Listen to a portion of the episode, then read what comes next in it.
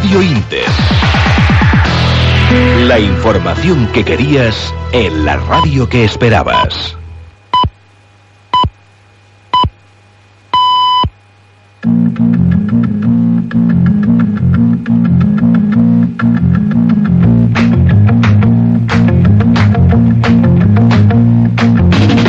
En Radio Inter me cuido mucho. Consejos para tener una vida más larga y más sana con Claudio de Miguel.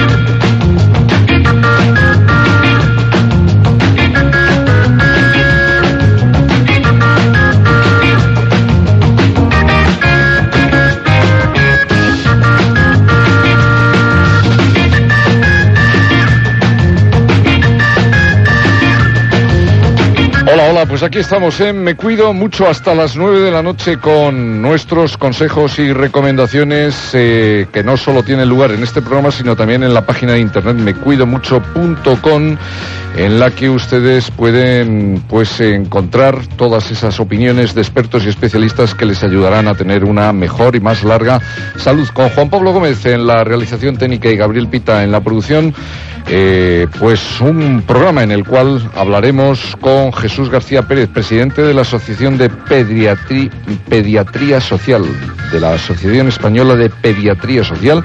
Nos hablará de los nuevos problemas que hay en la pediatría.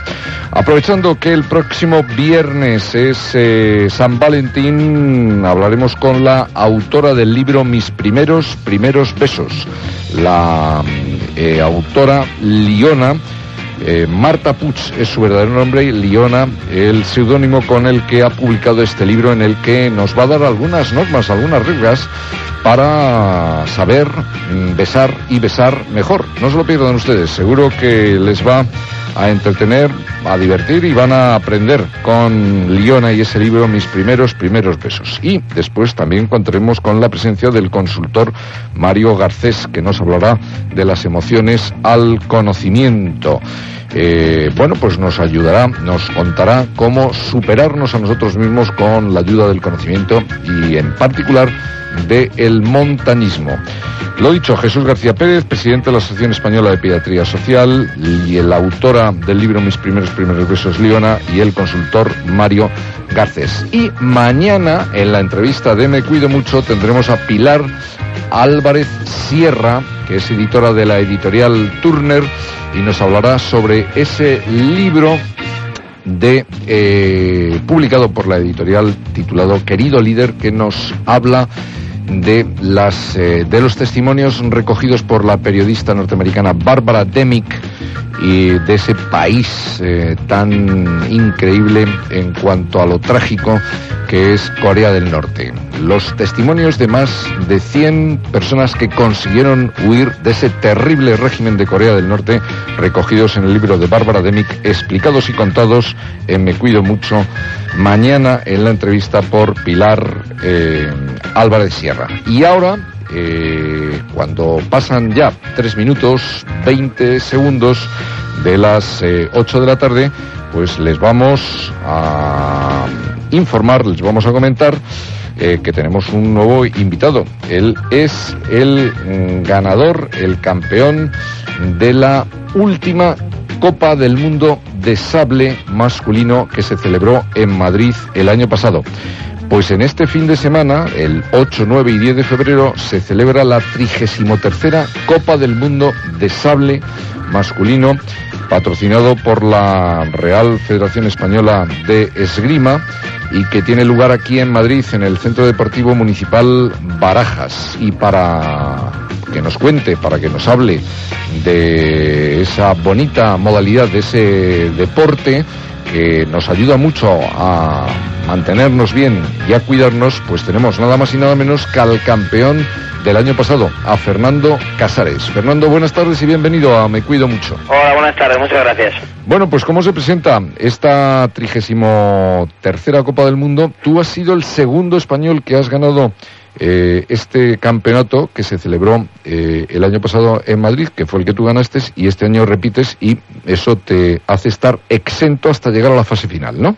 Sí, exactamente. Bueno, la competición es, en, como bien has dicho antes, en tres días. Empezó ayer las, las rondas clasificatorias, de las que yo, por mi condición de estar entre los 16 mejores del, del ranking internacional, no, no tengo que participar. Entro directamente en el cuadro principal. Y hoy se ha disputado la fase, la fase del cuadro principal, que era toda hoy, y mañana es la competición por equipos.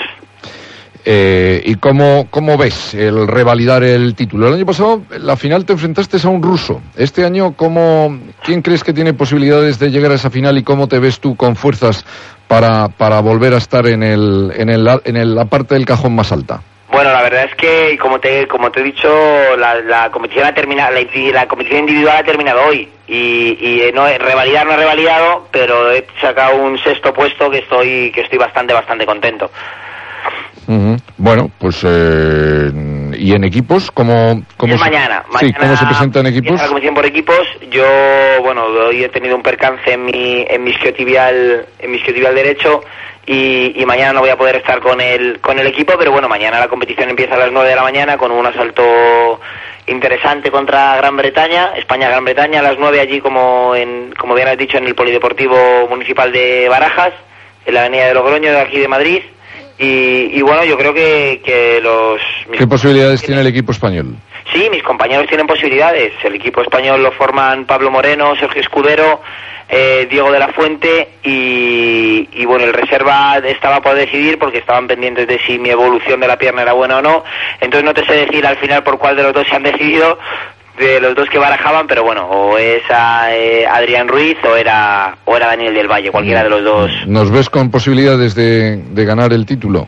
Ganar el título es muy difícil. Hay, que ser, hay que ser realistas. El nivel de España es, bueno, pero en, rasgos individuales. Pues en espada está muy fuerte eh, Julen Pereira, en sale femenino Araceli Navarro, en sale masculino estoy yo, eh, pero como bloque nos falta todavía un poquito de un poquito de, mimbres para tener un buen un buen equipo con opciones de, ganar un torneo un torneo así. ¿Cuántas modalidades hay dentro de la esgrima? Tres. Eh, ahí está el florete, la espada y el sable. Se diferencian, además de en el alma que son distintas, tanto en la, en la normativa como en la forma de tocar al adversario.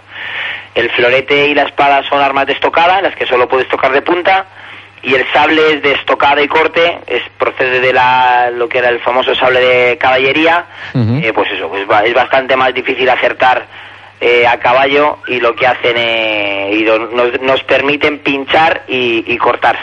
No eh, hay que tener una especial buena forma física para practicar cualquiera de las tres modalidades que tú nos acabas de comentar que se encuadran dentro de la esgrima, porque, en fin, no solo es eh, pues el constante movimiento y los reflejos, sino también, bueno, pues el, el, el estrés que genera el, el que no te toque el contrario, ¿no? Claro, o sea, el, la esgrima une un poco la, la estrategia mental de, de, estar pendiente de que el contrario no te toque y, realizar tu acción correctamente. Entonces, eh, no solo vale con el físico, sino también lo, lo psicológico forma un, o sea, es un, un papel fundamental en, en, nuestra disciplina. ¿Y qué tipo de, de, preparación física llevas a cabo para estar en forma? ¿Qué tipo de, de ejercicios eh, llevas a cabo para estar en forma? Cara a la competición? Bueno, yo tengo mi, tengo un preparador físico que es eh, bueno estarenforma.com que es una, una página web que se dedican sobre todo a los entrenamientos personales que, que bueno me, colaboran conmigo y me llevan su director Marcos Flores lleva mi preparación, mi preparación física pues hacemos un poco de todo desde ejercicio aeróbico carrera continua bicicleta eh, la típica máquina elíptica de cualquier gimnasio a, pasando por fuerza explosiva de pesas o multisaltos eh, series cortas de velocidad al ser un deporte tan, donde la competición es tan larga necesitas tener por un lado mucho mucha capacidad anaeróbica y por otro mucha fuerza explosiva para el tocado puntual tener la fuerza necesaria para, para realizarlo. Porque cuánto cuánto dura por término medio un encuentro eh, en el que se tenga un resultado entre dos eh, eh, entre dos participantes en esgrima?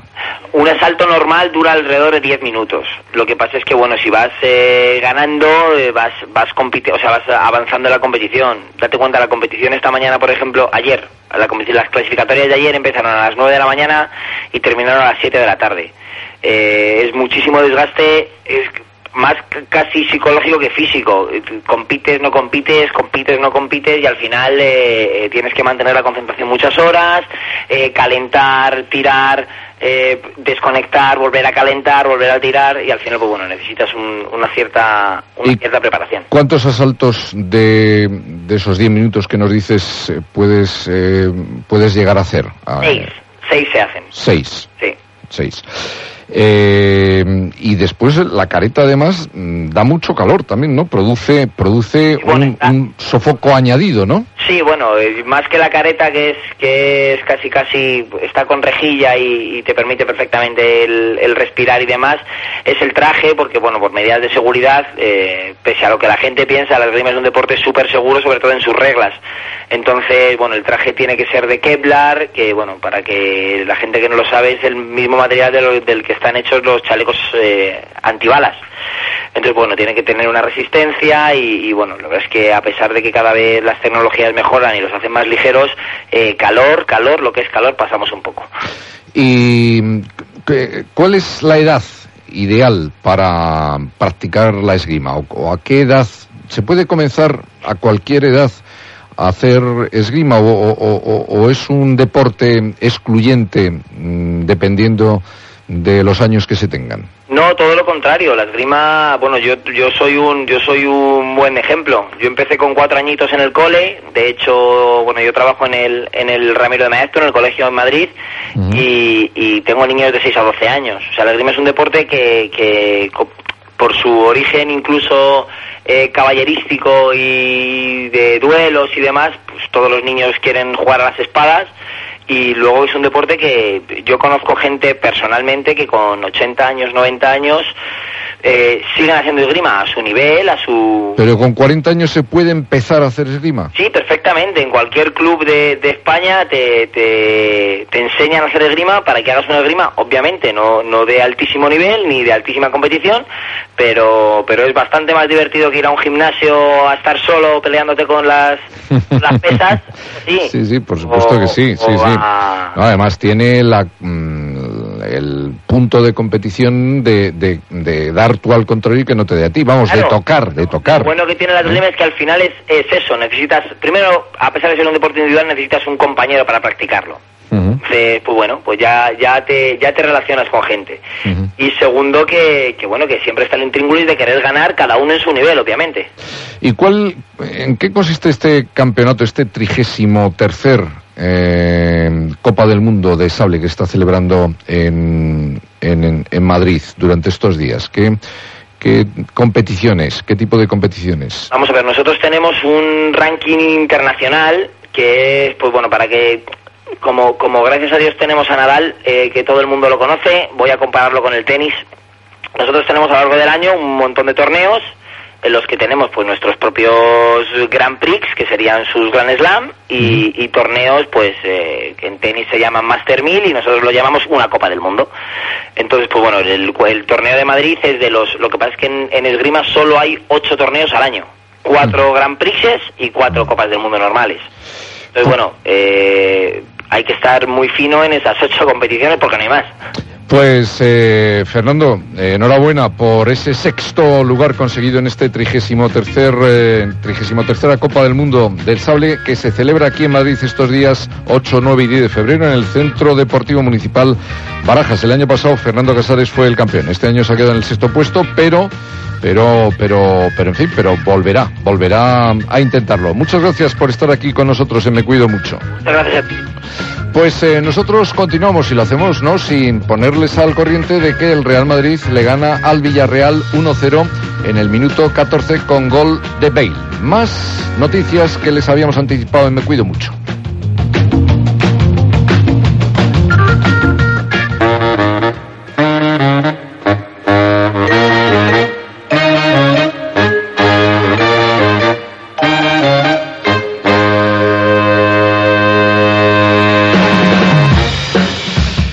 Me Cuido Mucho vamos a tratar eh, una mm, disciplina llamada pediatría social con don Jesús García Pérez, presidente de la Sociedad Española de Pediatría Social. Don Jesús García Pérez, buenas tardes y bienvenido a Me Cuido Mucho.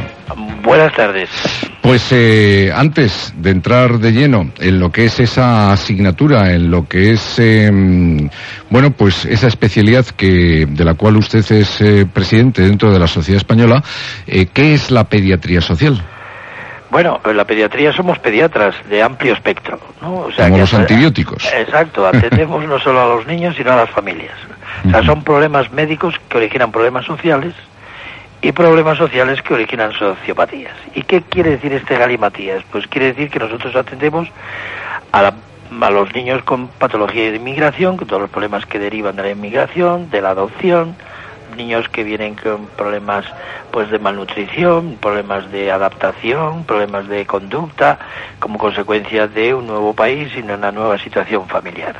Estos niños pues a veces son pues eh, generan un problema importante, sobre todo en, muchas familias, cuando, por ejemplo, en nuestro país aproximadamente el 10% de los niños que se adoptan suelen tener problemas de eh, abandono, de semiabandono, ¿no? Porque, bueno, pues eh, lógicamente traen una especie de mochila bastante difícil de a veces de, eliminar. Tendemos también a los niños de, de maltrato y abuso del menor, con a los acuestan con, con acoso escolar, con problemas de niños con ciberpatologías, patologías cibernéticas, de los móviles, de los vídeos, de las consolas, de los problemas de ordenador, en fin, todos estos términos que se están acuñando, que, que son nuevos, como son la nomofobia, como es la, el grooming, el sexting, todo este tipo de situaciones que están apareciendo y que están digamos, acosando entre menores. Supongo que, bueno, la actualidad y la presencia de todo ese tipo de situaciones en estos años ha sido lo que ha motivado pues el que, en fin, ustedes eh, médicos, pediatras, hayan tenido que poner el foco sobre este tipo de circunstancias, ¿no? Porque mm, digamos que eh, pues hace 20 años no, no se daban esta, estas situaciones. Es, evidente, porque eh, mm, hace 20 años no existían este tipo de tecnologías avanzadas, ¿no? Entonces hoy día el progreso ha facilitado pues tener pues internet, tener móviles y demás, ¿no? Esto no es malo. Hoy día los niños no se parecen a los padres, se parecen a los tiempos. Entonces no somos los padres los que tenemos que adaptarnos al niño. Nosotros somos inmigrantes digitales, los nuestros hijos son nativos digitales y esta diferencia hace que las conductas sean diferentes, ¿no? Lo cual, ¿qué quiere decir esto? Que nosotros tenemos que adaptarnos a estas situaciones y lo que tenemos es que controlarlo. Eh, o sea, poner normas y límites y, aceptar un poco lo que es la convivencia entre padres e hijos. Es decir, la democracia, ¿qué, qué, qué es en estas circunstancias? Pues aceptar lo que no te gusta. Mm. Y muchas veces eso depende de la convivencia. La convivencia es aceptar lo que no te gusta y vivir en el desacuerdo. Entonces, esto con nuestros hijos, pues pues es en todo, no solo los, eh, los móviles y, en, el, ordenador, sino también en la música.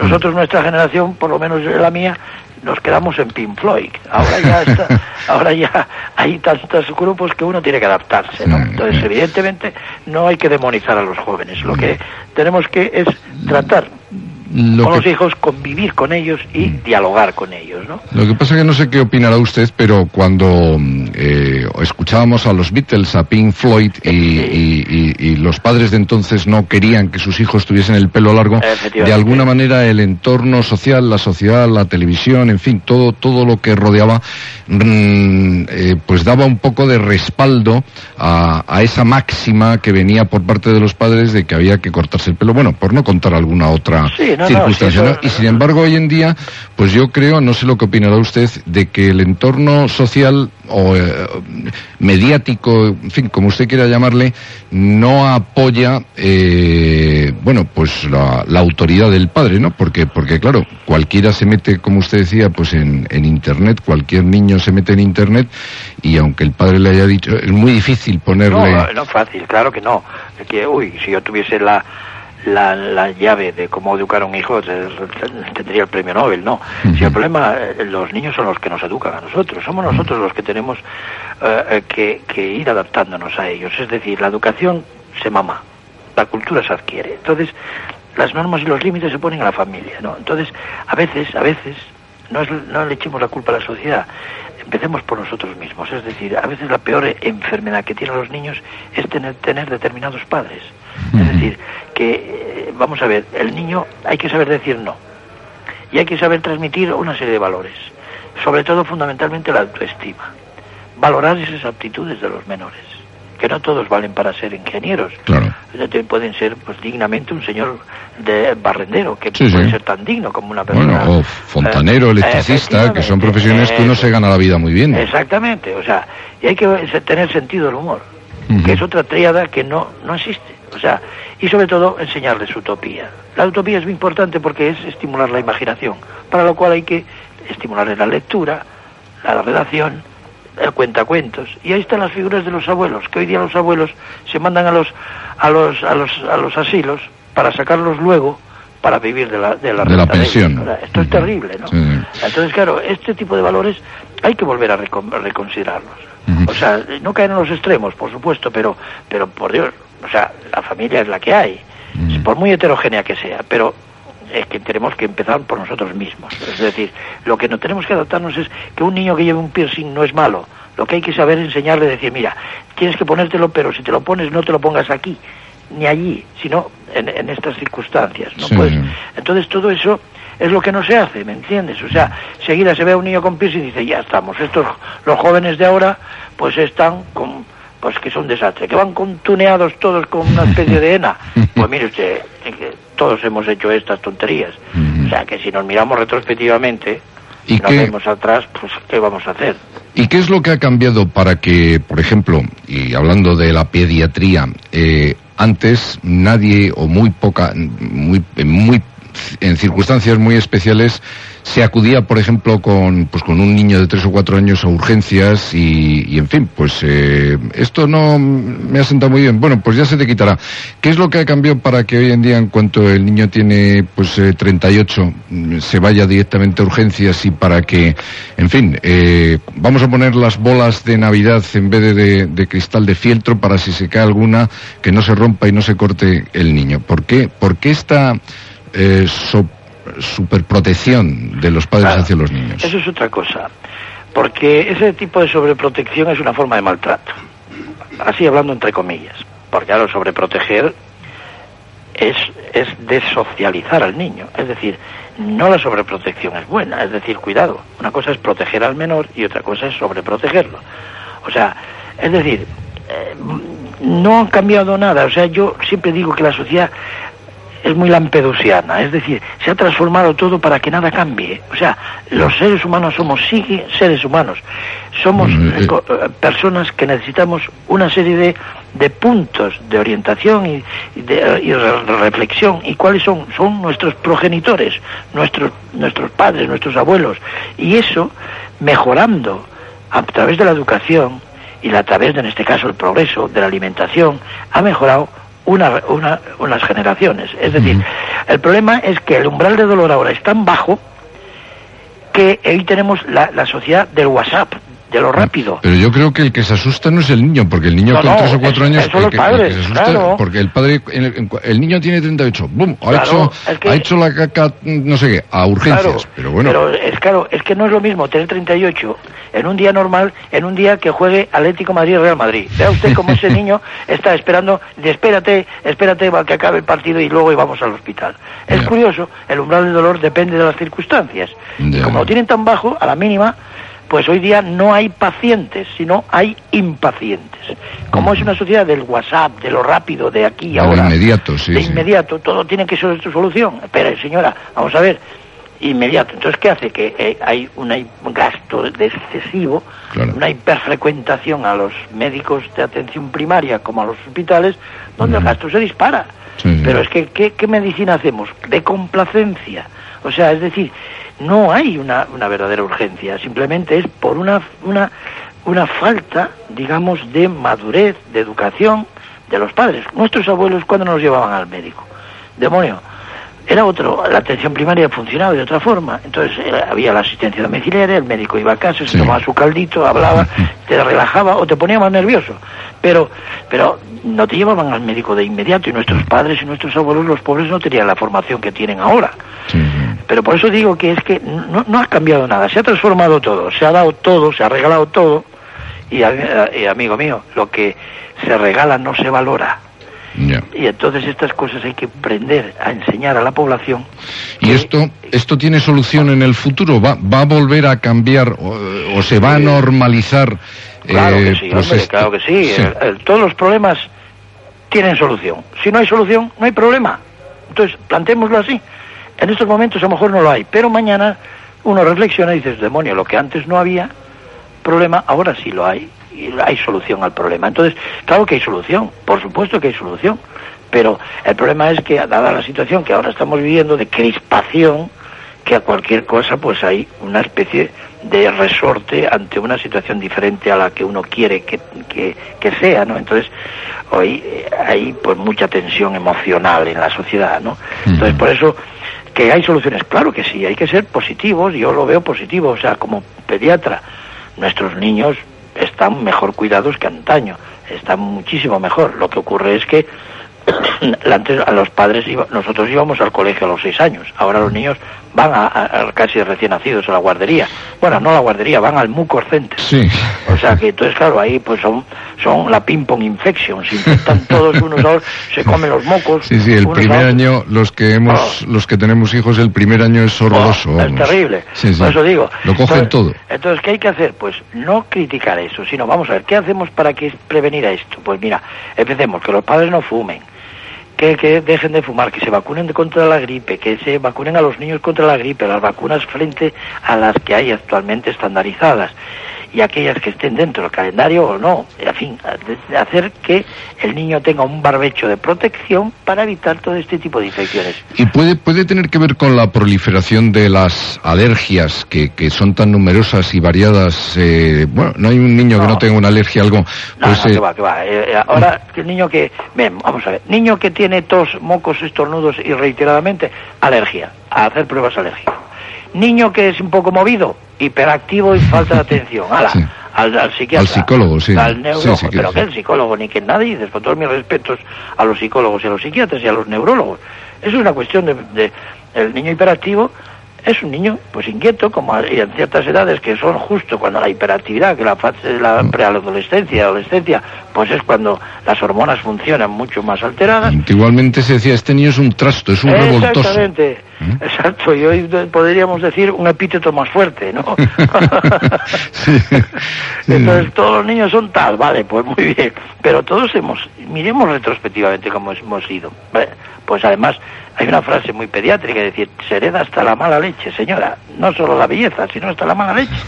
Entonces, claro, y ahora no dices de quién, porque claro, se miran uno a otro y dicen, pues será del padre, será de la madre, no, será de quien sea. Vamos, que mala leche quiere decir entre comillas, ¿no? El temperamento, sí, la conducta, sí, efectivamente, el, carácter. El carácter, lógico. Luego, el día de mañana ya adquirirá el suyo, ¿no? Propio, pero pero al principio pues es la imagen especular de uno de los progenitores, eso está claro, ¿no? Pues eh, doctor Jesús García Pérez, nos gustaría contar con algo más de tiempo porque es una charla pues eh, muy enriquecedora y muy muy entretenida. Nos gustaría, pero en fin, no podemos, lo dejaremos para, para otra ocasión. Muchísimas gracias por, por, atendernos. Como tenéis mi teléfono ya lo sabéis, ¿vale? Muy bien, pues muchas gracias, don doctor Jesús García Pérez, eh, presidente de la Sociedad Española de Pediatría Social. Muchas gracias.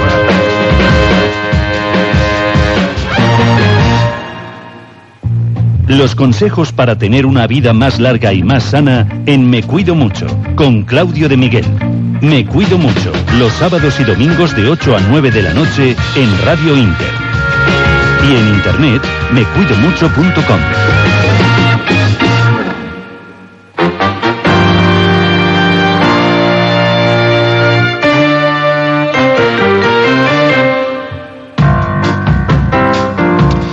Pues aquí estamos, aquí seguimos en Me Cuido Mucho y pensando que el próximo viernes es día de San Valentín, el día de los enamorados. Y para, en fin, traer a nuestro programa algún tema que tenga esa referencia, nada mejor que charlar con Liona, que es la autora del libro Mis primeros, primeros besos. Buenas tardes y bienvenida, Liona. Buenas tardes. Bueno, hay que decir que Liona es el nombre, mm, el eh, seudónimo de Marta Puig, una mujer que vive en Barcelona, es una artista multidisciplinar y que, eh, bueno, pues acaba de publicar este libro para contarnos cómo son esos primeros primeros besos, porque está después el primer, segundo beso. Eh, lo que pasa es que cuando ya vamos por el tercero, ¿sigue siendo primero o, no? Sí, sí, sí, claro. Sí, sí. Para mí siempre es primero cuando es con una persona distinta. es una experiencia distinta cada vez. ¿Y, ¿Y hay tantos besos diferentes como personas diferentes o, o, o, hay grupos? ¿Podemos decir que hay grupos de besadores eh, diferentes? No, he distinguido cada beso según la persona. Según la persona. sí. sí. sí. Bueno, el libro, Mis primeros primeros besos, recoge 25 historias, ¿no? y estas son 25 personas que besan de manera diferente, ¿no? Exacto, sí. También, bueno, explico sobre todo la situación, cómo sucedió, más que cómo era el beso, pues cómo llegó a darse ese beso, ¿no? Mm, o sea, que las circunstancias eh, condicionan mucho la calidad y la forma de ese primer beso, ¿no? Sí, cada beso yo diría que, es muy distinto de, todos. Cada uno tiene su particularidad. ¿El beso hay que pedirlo o hay que avisarlo o, o hay que darlo directamente? Yo soy bastante de, darlo. De darlo, Porque soy muy impulsiva y lo pienso poco. De hecho, creo que no, no lo he pedido nunca. Creo que es algo que se lee en los ojos. Y entonces ya es darlo. O sea, eh, ¿y quién, quién, quién lo dan? ¿Quién toman esa, esa, esa iniciativa más? ¿Los hombres o las mujeres? Según mi experiencia, y que se podrá ver en el libro, creo que más las mujeres. ¿Más las mujeres dan el primer beso? Sí. Bueno, pues eh, aquí estamos con Miguel Barderas, Gabriel Pita, que me están haciendo señas que a ellos no les pasa. Que a ellos no les funciona. O sea que, que o sea que son las mujeres. En mi caso será porque yo soy muy lanzada, bueno, o pienso poco las cosas, soy muy pasional y, y entonces me lanzo. Casi siempre he sido yo. Bueno, eh, pues vamos con algunas eh, situaciones o circunstancias que hacen, que derivan en que el beso sea diferente. Entonces, por ejemplo, eh, ¿cómo es el beso del ligue de verano?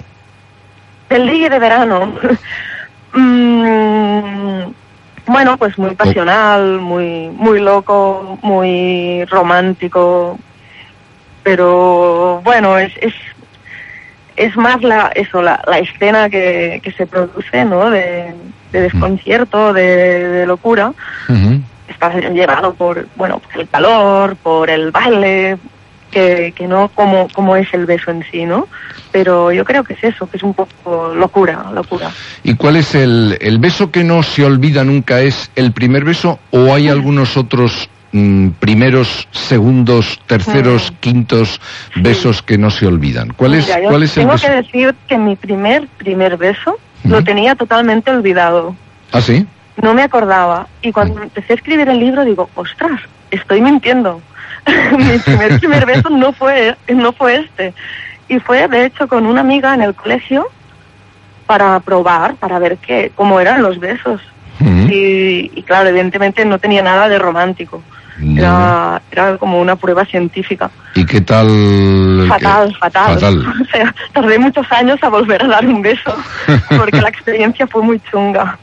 La, niña tenía ortodoncia. Supongo, supongo, supongo, bueno, no sé, que no es lo mismo un hombre que una mujer. No, eh, claro, claro. No, no, no, no. Pero igualmente la sensación era como muy, muy rara. No, no, no, no estaba preparada. Después están los besos entre compañeros de trabajo, esos besos eh, que suceden pues en cenas de Navidad, mm, en salidas eh, para celebrar un cumpleaños de alguien. Eh, ¿Cuál es la característica más diferente de esos de esos besos, vamos a llamarle laborales? bueno, yo ahora no voy a generalizar porque supongo que cada uno tiene tiene sus experiencias, pero el mío también fue un poco ah, irracional. Nos dejamos llevar un poco porque, bueno, estábamos muy contentos bailando, era una fiesta y nos dimos ese beso y a la mañana siguiente mm, teníamos que trabajar juntos y no sabíamos ni cómo mirarnos, ¿no? Y fue como una situación muy, muy tensa. ¿Hay, un, ¿Hay algún manual de besos? Sí, sí. Sí. Bueno, de hecho, en el libro, al final de todo el libro, escrito un pequeño manual, Mm. lo que he especificado, que tampoco voy a dar a los consejos para darlos bien, sino intentar mejorarlos. O sea, cosas que no se tienen que hacer. Porque el buen besador nace o se hace. Yo creo que se hace. Se hace. Sí, sí, sí. Bueno, como en todo, sí, hay gente que tiene que nace con más talento, pero creo que puedes mejorar mucho con la experiencia. Ya. y sobre todo si la otra persona te, te dice, ostras, mira, esto no me gusta. Si pruebas a hacerlo así, yo creo que, que estas cosas ayudan, que ser sincero es algo bueno para, para mejorar. Bueno, pues Liona, danos alguna pista, alguna clave de ese manual de besos, pues para que, en fin, para que cojamos por lo menos algo, no de, de experiencia teórica, no práctica, pero por lo menos teórica, para, para que podamos, eh, en fin, acordarnos de cuando tengamos el examen, que nos sepamos la lección. Mira, por ejemplo, pues una cosa importante es, yo pienso, no chafar demasiado a la otra persona. Que hay ¿No? gente, ¿No? ¿Perdona? no aplastar Ah, con aplastar, los no labios. apretar, no apretar. eh, Sí, apretar, ¿sabes? Hay gente que te coge y te pone los labios ahí súper apretados. Es que eso es Yo- muy de película, ¿no? Lo de Eh, apretar. Sí, sí. Y creo que, que, que está bien dejar un poco de, de aire que sea relajado. Si no, es como que molesta y hace daño. Luego, después, por ejemplo, los mordiscos en los labios están bien, pero se tiene que vigilar mucho para no hacer daño realmente. A veces, así con la pasión, muerdes y, y- Ya. y el otro se queda ahí eh. Mm. Pero. Y, y otra cosa importante que pienso que, que se tiene que controlar es la lengua. La lengua. La lengua es muy importante. Por, por ejemplo, está bien jugar lengua con lengua, pero Mm. de repente hay alguien que te pasa la lengua por los dientes como si te estuviera lavando los dientes. Ya. Y eso, eso no. eso no. Y, y hay que extender los besos a, a las zonas eh, geográficamente cercanas, como, como el cuello, esos Sí. eh, chupones que a veces que, que, que apareces así a- a- al día siguiente con el cuello marcado por, por las orejas y tal. Hay, hay Sí, que extender en, en ese primer beso, me refiero. O eso hay que dejarlo para, para más adelante. No, yo creo que es bonito, un beso en el cuello, pero sin chup, sin hacer el... Sin el chupetón. succionar, sin, sin Sí, hacer el porque de chupetón. esto yo no le encuentro mucho la gracia al, al chupetón. Sin embargo, es un tema actual Sí. eh, que, que sí que, Que- que se hace, eh, se se hace, hace. se hace, sí. Pero bueno, yo creo que es más como para marcar territorio o para fardar de mira, mira, mira qué chupetón, Sí. que, que, que no, no, no placentero, no, o sea, es, es doloroso de hecho. Y en cambio así un, un, un chupetón suave, pues es, es muy, muy erótico, muy sensual. O sea, todo, todo con suavidad, nada con... Sí, bueno, claro, yo estoy dando mi punto de vista. Sí, sí, bueno, lo que viene en tu libro, lo que viene en tu libro, claro. Y luego habrá gente que le gustará todo más fuerte o más... Pero yo doy mi, mi punto de vista. Y de esas 25 historias o 25 situaciones o circunstancias en las que se da ese primer, primer beso, eh, bueno, hemos hablado de alguna de ellas, pero ¿cuál otra te gustaría recordar a los oyentes de Me Cuido Mucho? Mm. Pues mira, yo recuerdo con especial cariño un beso que nos dimos un amigo y yo, que de repente se me acababa de declarar y yo me quedé así como, ¿qué pasa aquí? Bueno, Y era, nada. y era, y era amigo de los que, eh, de que decía que era amigo, ¿no? Sí, sí, Pero sí, vamos, éramos, después éramos no- muy amigos, pero no, de repente... No, quería ser amigo, quería ser otra cosa, ¿no? sí, sí, sí. Y de repente estábamos así, en la- me estaba acompañando a casa, estábamos en el metro, y cuando nos íbamos a despedir, claro, no sabíamos qué decirnos, estábamos muy cortados los dos, y yo ya me iba y de repente me cogió, me dio un beso, y fue, bueno, yo desde fuera lo vi como si estuvieran rodando con un paddling circular alrededor nuestro. y ya estaba viendo la película y fue como eso, súper romántico, muy... Claro, ella me veía yéndome, me cogió por la cintura, incluso me inclinó un poco, fue como muy peliculero. Y lo recuerdo con especial cariño. Porque los, los, eso es, eh, supongo, el beso, primer, primer beso de un amigo. Eh, Entre la amistad entre un hombre y una mujer, ¿hay que estar alerta o, o, no hay que estar alerta porque como somos amigos, en fin, esas cosas nunca van a pasar? Aunque como en el caso que tú me estás contando, pues eh, aparte de amigo quería ser algo más, ¿no? Sí, sí, sí. es que esto es muy complicado porque depende. Hay amigos con los que puedes ser mm, solo amigos y, que las cosas estén claras. Y hay otros que, bueno, de repente, pues claro, el roce hace el cariño. más bueno, de repente lo conoces mejor y, y, te gusta y por qué no lanzarse, ¿no? Yo, está bien, está bien no estar cerrado. Dicen que el beso es el acto de intimidad, eh, de mayor intimidad que existe en una pareja, incluso mayor que, el, hacer el amor. No sé qué opinarás tú de, esto, o sea. Sí, sí, puede ser, porque es, es como el primer contacto, ¿no? Eh, por eso yo le doy bastante importancia. dicen que además es cuando se está incluso más cerca ahí claro estás más cerca sí sí. el otro pues en fin dependiendo de no vamos a entrar en, detalles no vamos a entrar en detalles pero pero geográficamente puede haber menos eh, áreas comunes no sí sí sí. No y además es como bueno normalmente el primer contacto es este no el beso es la primera vez que sabes cómo huele, cómo, cómo sabe, que mm, la textura de su piel, no sé, es, es, el primer momento y, yo creo que eso es lo que le da importancia, ¿no? ¿Y el beso se rechaza? O sea, eh, a este amigo tuyo que iba en, en el metro, ¿qué, ¿qué, habría pasado si hubieses vuelto la cabeza? bueno, Mm, no lo sé. O no, o no se debe rechazar el beso. No, hombre, sí, hay veces que dices, hombre, no, esto no, no toca ahora mismo, ¿no? A mí me lo han rechazado, a mí me han hecho cobras. Te han hecho cobras. ¿Y, y tú has hecho alguna? Pues ahora mismo sí, sí, sí, sí, que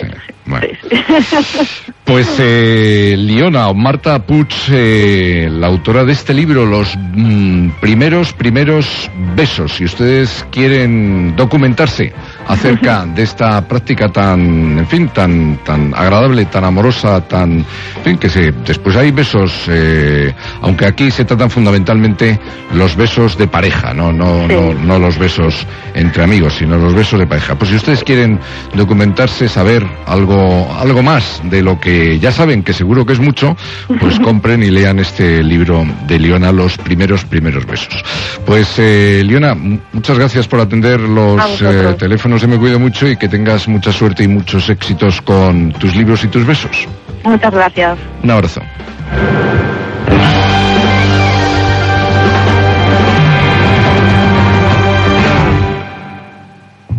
Los consejos para tener una vida más larga y más sana en Me Cuido Mucho, con Claudio de Miguel.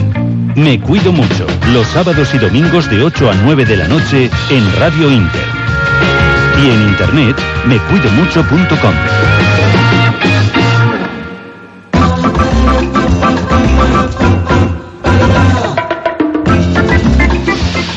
Y para terminar, en Me Cuido Mucho, vamos a hablar de un tema pues que todos tenemos. ¿Quién no tiene emociones? ¿Quién no tiene sentimientos? ¿Quién no siente algo? ¿Quién no se emociona? Con, bueno, pues con cualquier momento, situación, circunstancia, persona, las emociones, una parte muy importante del el ser humano. Y para hablar de ello contamos con Mario Garcés, que es un especialista, es un consultor, divulgador, eh, de este tipo de disciplina. Lo hace eh, aprovechando siempre el conocimiento, la experiencia previa eh, y con eso llega a la solución de las emociones. Él lo hace con a través como de su página de internet y ya le tenemos al otro lado del teléfono a Mario Garcés. Buenas tardes y bienvenido. Hola Claudio, buenas tardes. Pues eh, cuéntanos para empezar cuál es esa página de internet en la cual la gente puede encontrar respuestas a muchas preguntas que se haga acerca de cómo controlar y cómo eh, optimizar sus emociones. Bueno, pues mira, eh, bien, en principio eh, una matización importante, ahora que lo has mencionado, el, el, tema de controlar las emociones. La verdad es que las emociones es muy difícil controlarlas, realmente no se controlan, ¿no? Lo que podemos aprender es a gestionarlas. Y gestionarlas podemos hacerlo de una forma positiva o de una forma negativa. Entonces lo que intentamos hacer a través de, de la página web y de los cursos y las conferencias que, que imparto, pues es enseñar a la gente a gestionar sus emociones de una forma positiva. Entonces, eh, bueno, básicamente el, el, enfoque es un enfoque que nace desde la experiencia real. Yo he dedicado muchos años a superar situaciones personales que me han, que me han exigido eh, pues encontrar alternativas que no, que no encuentras habitualmente, aquí para las que no nos han, no nos han enseñado. Y entonces, pues a través de esa experiencia personal, pues vas encontrando distintas técnicas que no son muy novedosas, sino que simplemente eh, les falta un poco de fundamentación. Y, eh, y cómo enseñar y cómo transmitir a la gente esas, esas experiencias y esas herramientas para que ellos sean autónomos eh, o, casi autónomos a la hora de afrontar sus procesos emocionales complicados, ¿no? que, esos, que todos vivimos y que, que, muchas veces no podemos eludir. Eh, dinos la dirección de esa página de internet, Mario. Sí, la página es eh, mariogarcés.org. Uh -huh. Y ahí, pues, eh, en fin, se, se, actualiza, supongo que mmm, periódicamente y se van dando las últimas eh, novedades respecto a este, a esta, a, a, las emociones, ¿no? Sí, bueno, básicamente lo que es es una página de presentación de quién, pues, de quién soy, de, de cómo llego al, al punto de, de, de, entrar en el ámbito de las emociones. Eh, también se, se eh, especifican eh, las fechas de, de celebración de los cursos en las distintas ciudades españolas donde, donde celebramos eh, por distintos eventos, que pueden ser conferencias, pueden ser cursos bien con en aula o pueden ser cursos incluso con actividades de, de, montaña, porque en nuestro enfoque un enfoque fundamental es el, el, utilizar la montaña como una herramienta terapéutica. ¿no? Iba a ir con ello ahora. ¿Por qué, ¿Por qué el montañismo es tan importante a la hora de conseguir una experiencia práctica que te ayude a gestionar positivamente las emociones? Pues mira, el, eh, primero porque yo he descubierto cómo poder afrontar y, gestionar mi, mis propios procesos emocionales a través de la montaña. Entonces, como es lo que conozco, es lo que realmente puedo transmitir y de lo que puedo hablar, ¿no? Eh, segundo, la montaña es un entorno privilegiado para conseguir diversos factores que, que ayudan eh, a, que enfoquemos los procesos emocionales de una forma mucho más, mucho más positiva. Por ejemplo, eh, hacer ejercicio en la montaña pues nos descarga un montón de, toxinas, nos relaja, eh, nos permite meternos en un entorno abierto, donde normalmente estamos en contacto con la naturaleza, pues tenemos más, más oxígeno, tenemos unas vistas eh, muchas veces mucho más agradables, con lo cual nuestra mente también siente que está en un entorno donde, donde se encuentra a gusto y entonces pues es más fácil entrar a trabajar con, esos, con esas cosas que tenemos pendientes. ¿no? Luego, pues se producen muchas en montaña, cuando tú haces montaña, puedes hacer distintos niveles de montaña, hay, hay niveles más más exigentes y niveles más uh -huh. relajados. Uh -huh. Pero en cualquier caso, siempre eh, la montaña te, te, mete en situaciones que, que, que metaforizan muy bien eh, situaciones emocionales. ¿no? Y entonces esas metáforas las podemos utilizar pues para luego extrapolarlas a, a la vida cotidiana y, y, los mismos miedos, las mismas inseguridades, las mismas incertidumbres que nos surgen haciendo una actividad de montaña, pues nos pueden enseñar gestionándolas en ese, en ese entorno un poco controlado, nos pueden enseñar a abordar procesos de incertidumbre, de inseguridad y de, y de, y de estrés en la vida cotidiana. ¿no? Y a um, la gente que acude a los cursos, a las conferencias, eh, es importante transmitirles que la experiencia práctica, el conocimiento es fundamental para, para gestionar las emociones. Hombre, eh, yo creo que prácticamente no hay nadie que pase por, por la vida sin experimentar situaciones emocionales intensas. Eh, si, si, alguien pasa por la vida sin experimentar ese tipo de, de, sensaciones, pues realmente está perdiendo algo muy bonito y muy interesante, ¿no? No solo me refiero a las, a las sensaciones emocionales buenas, sino las que realmente sacan lo mejor de nosotros mismos que son las difíciles, las complicadas, aquellas que tenemos que resolver. Eh, era lo que te iba a preguntar a continuación. ¿Cuál le hace a uno más maduro? ¿Cuál enriquece más al ser humano? ¿Las, las eh, emociones positivas o las negativas? Yo, yo, eh, yo que soy cómodo, prefiero quedarme con las positivas, pero en fin, no sé si desde un punto de vista eh, de formación de la personalidad y pues, pues a lo mejor son mejores, eh, aunque en ese primer momento no nos demos cuenta, pero a lo mejor son, nos hacen más fuertes las, las negativas, o a lo mejor no, a lo mejor las positivas, aparte de ser positivas, es que también tienen ese, ese peso específico importante que, que, nos va haciendo más sólidos como personas, ¿no? Sí, pues mira, te, doy un poco una perspectiva que es una perspectiva diferente ¿eh? a lo que se está trabajando. Generalmente, en Occidente, siempre tratamos de quedarnos con las emociones positivas y eliminar las negativas, ¿no? Es la visión, la visión eh, dualista que tenemos de que lo, lo, negativo es lo malo, lo, lo, que hay que eliminar y lo positivo es lo bueno, es lo que hay que conservar, ¿no? realmente eh, eh, el mundo oriental tiene una visión mucho más holística, mucho más completa, ¿no? Donde entienden que no pueden existir emociones positivas sin emociones negativas, que son complementarias y que surgen en conjunto. En las situaciones.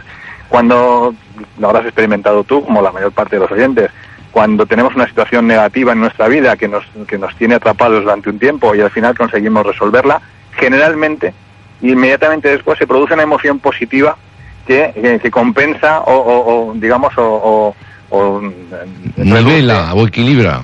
Eso es, equilibra o reequilibra todo eso como se estaba experimentando, ¿no? Mm. Pero para sentir esa emoción positiva hemos necesitado pasar por el desafío. Entonces, eh, las emociones, según la visión que yo, que yo transmito y lo que yo he experimentado en primera persona, son complementarias.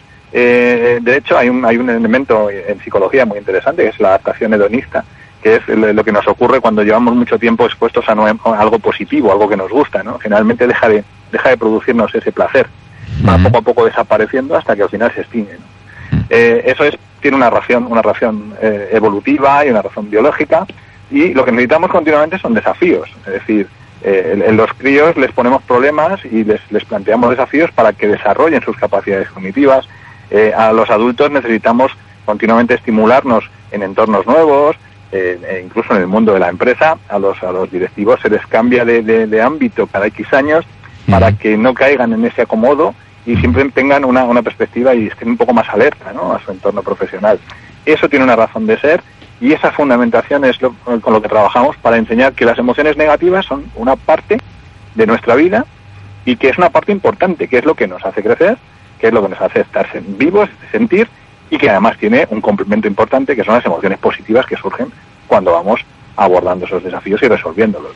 Supongo que objetivamente hay emociones positivas y emociones negativas, pero puede haber un tercer grupo de emociones sobre las que el cerebro, dependiendo pues, eh, pues el momento, las situaciones, las circunstancias, el estado anímico de las personas, las convierta en positivas o negativas, no siendo claramente de una forma o de otra? Sí, absolutamente. De hecho, las emociones, salvo algunas, algunas emociones, eh, digamos, eh, eh, innatas que, surgen de forma espontánea, generalmente lo que hacemos es asociarlas con, las cosas que vamos viviendo y depende de la emoción que se, que se desencadene o en la que estemos inmersos en un momento determinado, vamos a asociar una emoción positiva o negativa con un hecho que estamos viviendo que a lo mejor en sí es neutro. Entonces, eh, eh, las emociones es algo muy plástico. De hecho, cuando trabajamos con las emociones, lo que intentamos hacer es que algo a lo que no le vemos un enfoque positivo, eh, cambiando la perspectiva desde la que lo estamos viendo, utilizando herramientas para cambiar esa perspectiva, consigamos enmarcarlo dentro de un ámbito mayor para que esa emoción negativa de pronto cobre sentido y, se convierta en eso que hemos dicho complementario, que sería una emoción positiva. Mm, básicamente, esas son las metáforas que utilizamos en la montaña para conseguir ver lo que en principio vemos de una forma negativa, pues no sabes muy bien cómo, al final consigues encontrar una perspectiva que, cambia completamente la sensación y la emoción que estamos sintiendo respecto a ese hecho. Supongo que también depende un poco del, del carácter, ¿no? Esto que se dice, bueno, es un optimista eh, eh, o, es un pesimista. Eh, entonces, eso también de alguna manera te ayuda a, bueno, pues a, a variar el signo de las emociones, ¿no? Hombre, eh, eso es como todo. El que, el que se empeña en estar anclado en una emoción negativa, pues, eh, pues bueno, eso es uno de los elementos fundamentales a la hora de abordar determinados cursos de los que impartimos. Pues es importante que la persona haya tomado la decisión de querer cambiar realmente su situación. Hay mucha gente, por ejemplo, que se realiza a través de las emociones negativas ¿no? y del sufrimiento y son eternos sufridores que, que, que no quieren o no, o no, o, no saben o no quieren salir de donde están. Pues bueno, eso es legítimo. Me refiero que mm, cada uno puede elegir eh, hasta cierto punto en qué punto está, ¿no? En qué punto se, se mantiene. Eh, otros, llegado a un punto de, saturación, pues decimos, oye, pues mira, quiero cambiar esto porque ya no lo aguanto más. O, o, voy a buscar una alternativa porque sencillamente esto no me permite ser feliz y quiero volver a ser feliz. Y entonces, pues en ese momento, tomas decisiones y, y aprendes a aplicar eh, técnicas para cambiar eso que estás viviendo. Entonces sí, existen esos dos tipos, o vamos, toda una gama, ¿no? De mm. Todos en un momento determinado podemos obcecarnos, en procesos rumiativos que se llaman, mm. donde, donde nos anclamos ahí a una emoción negativa y parece que eso es lo que nos da vidilla. Y, mm. y luego en otras veces a lo largo de nuestra vida, pues sencillamente no nos pilla en un momento en el que queramos seguir ahí anclados y, y lo resolvemos rápidamente. Pues bueno, ¿Cuál es el, tenéis algún próximo curso que podamos contar a los oyentes de Me Cuido Mucho eh, que vayáis a impartir sobre las emociones? Pues mira, sí, tenemos previstos ahora para el mes de finales de febrero y todo el mes de marzo en distintas ciudades españolas, pues empezando por Madrid, son el 28 de febrero y el 1 de marzo, y los fines de semana consecutivos eh, son cursos aproximadamente de unas 12 horas que se imparten en dos días ¿En qué parte tenéis ya el, salón de Madrid de, actos donde lo vais a realizar o...? No, todavía no está no está previsto no el, localizado. No, la localización, pero eh, va a estar disponible en, breve en la, en la página web eh, todas las ubicaciones, las fechas y la forma de inscribirse para todos los oyentes que tengan interés en participar en un curso. Y son cursos, pues eso, unas 12 horas que se dan en dos días, tarde de viernes y sábado por la mañana, y son muy divertidos, eh, tienen actividades muy dinámicas, la gente realmente lo que hace es construir de forma acompañada un andamiaje sobre el que enmarcar sus emociones. Supongo que además muy participativos, ¿no? Sí, claro, claro, es de lo que se trata. Es de que la gente trabaje principalmente con sus emociones, ¿no? y, que, y que sepan enmarcarlas y que, y que luego pues las técnicas que les das y las herramientas que les das les sirvan para resolver sus, sus problemas concretos, no, no los casos que nosotros presentamos, ¿no? Pero son muy dinámicas muy visuales y, yo creo que la gente, vamos, la experiencia con los cursos que hemos estado dando estos últimos años, pues es que la gente siempre siempre quiere más. Siempre le parecen poco 12 horas. Pues Mario, vamos a recordar esa página para que la, para que los oyentes estén pendientes de, de ese final de mes y las noticias que puedan aparecer. Estupendo, pues mira, la página es www.mariogarcés.org. Pues eh, esa es la página en la cual ustedes pueden ir consultando periódicamente, pues para no solo conocer las fechas de esos cursos, sino también pues cualquier otra eh, novedad que haya sobre el control de las emociones. De cualquier manera, Mario, ha sido un auténtico placer. Volveremos eh, pues a finales de mes a contactar contigo para que nos des ya con todo detalle el lugar y la manera de inscripción en los cursos. Estupendo, pues muchísimas gracias, Claudio. Mario Garcés, muchas gracias y saludos eh, desde Me Cuido Mucho.